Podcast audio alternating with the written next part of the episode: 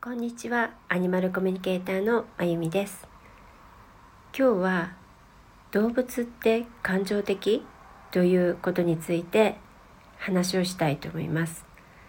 よくあの感情的になることを動物的とか獣のようになるとか、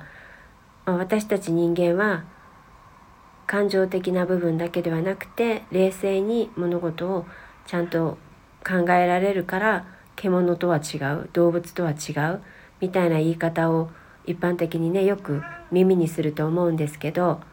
「くーちゃん何？うんちょっと待ってねお話ししてるから」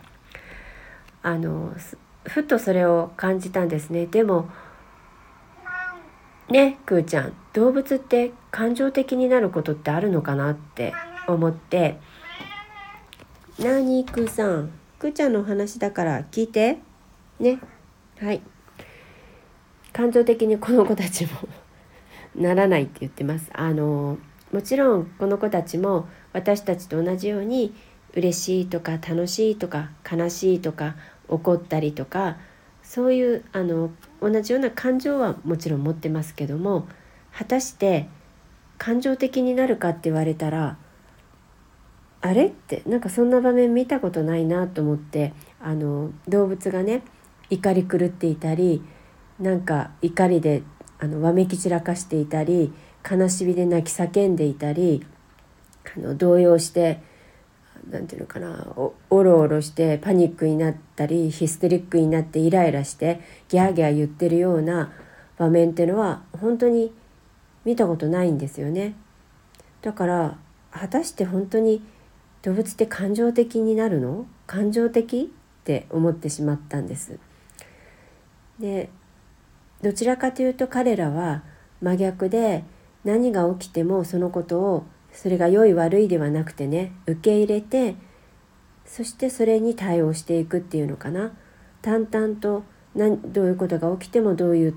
状況に置かれてもまずそれを受け入れてもちろん悲しいとかね寂しいとか辛いとかそういう感じはありますよ。だけどそれを受け入れて淡々と進んでいく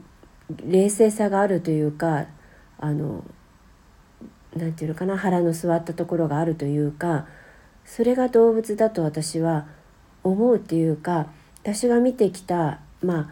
あね私たちのそばにいる動物さんたちもパートナーアニマルもそうだしアフリカの大地で見てきた野生の動物たちもそうだしなんかみんなむしろ感情的ではないで感情的になってあのパニクっていたりあたふたしたりあとイライラしてしたりするのは実は人間特有なことなんじゃないかなっていうのにふと気づいたっていうか思いました。なので感情的イコール動物的とか獣だっていうのはうん違うのかなって私は思います。なんか感情的になるエモーショナルになるっていうのは人間特有のことではないのかなって最近ちょっと思ったのでそんなお話をしてみました今日もあのお聴きくださりありがとうございましたアニマルコミュニケーターのまゆみでした。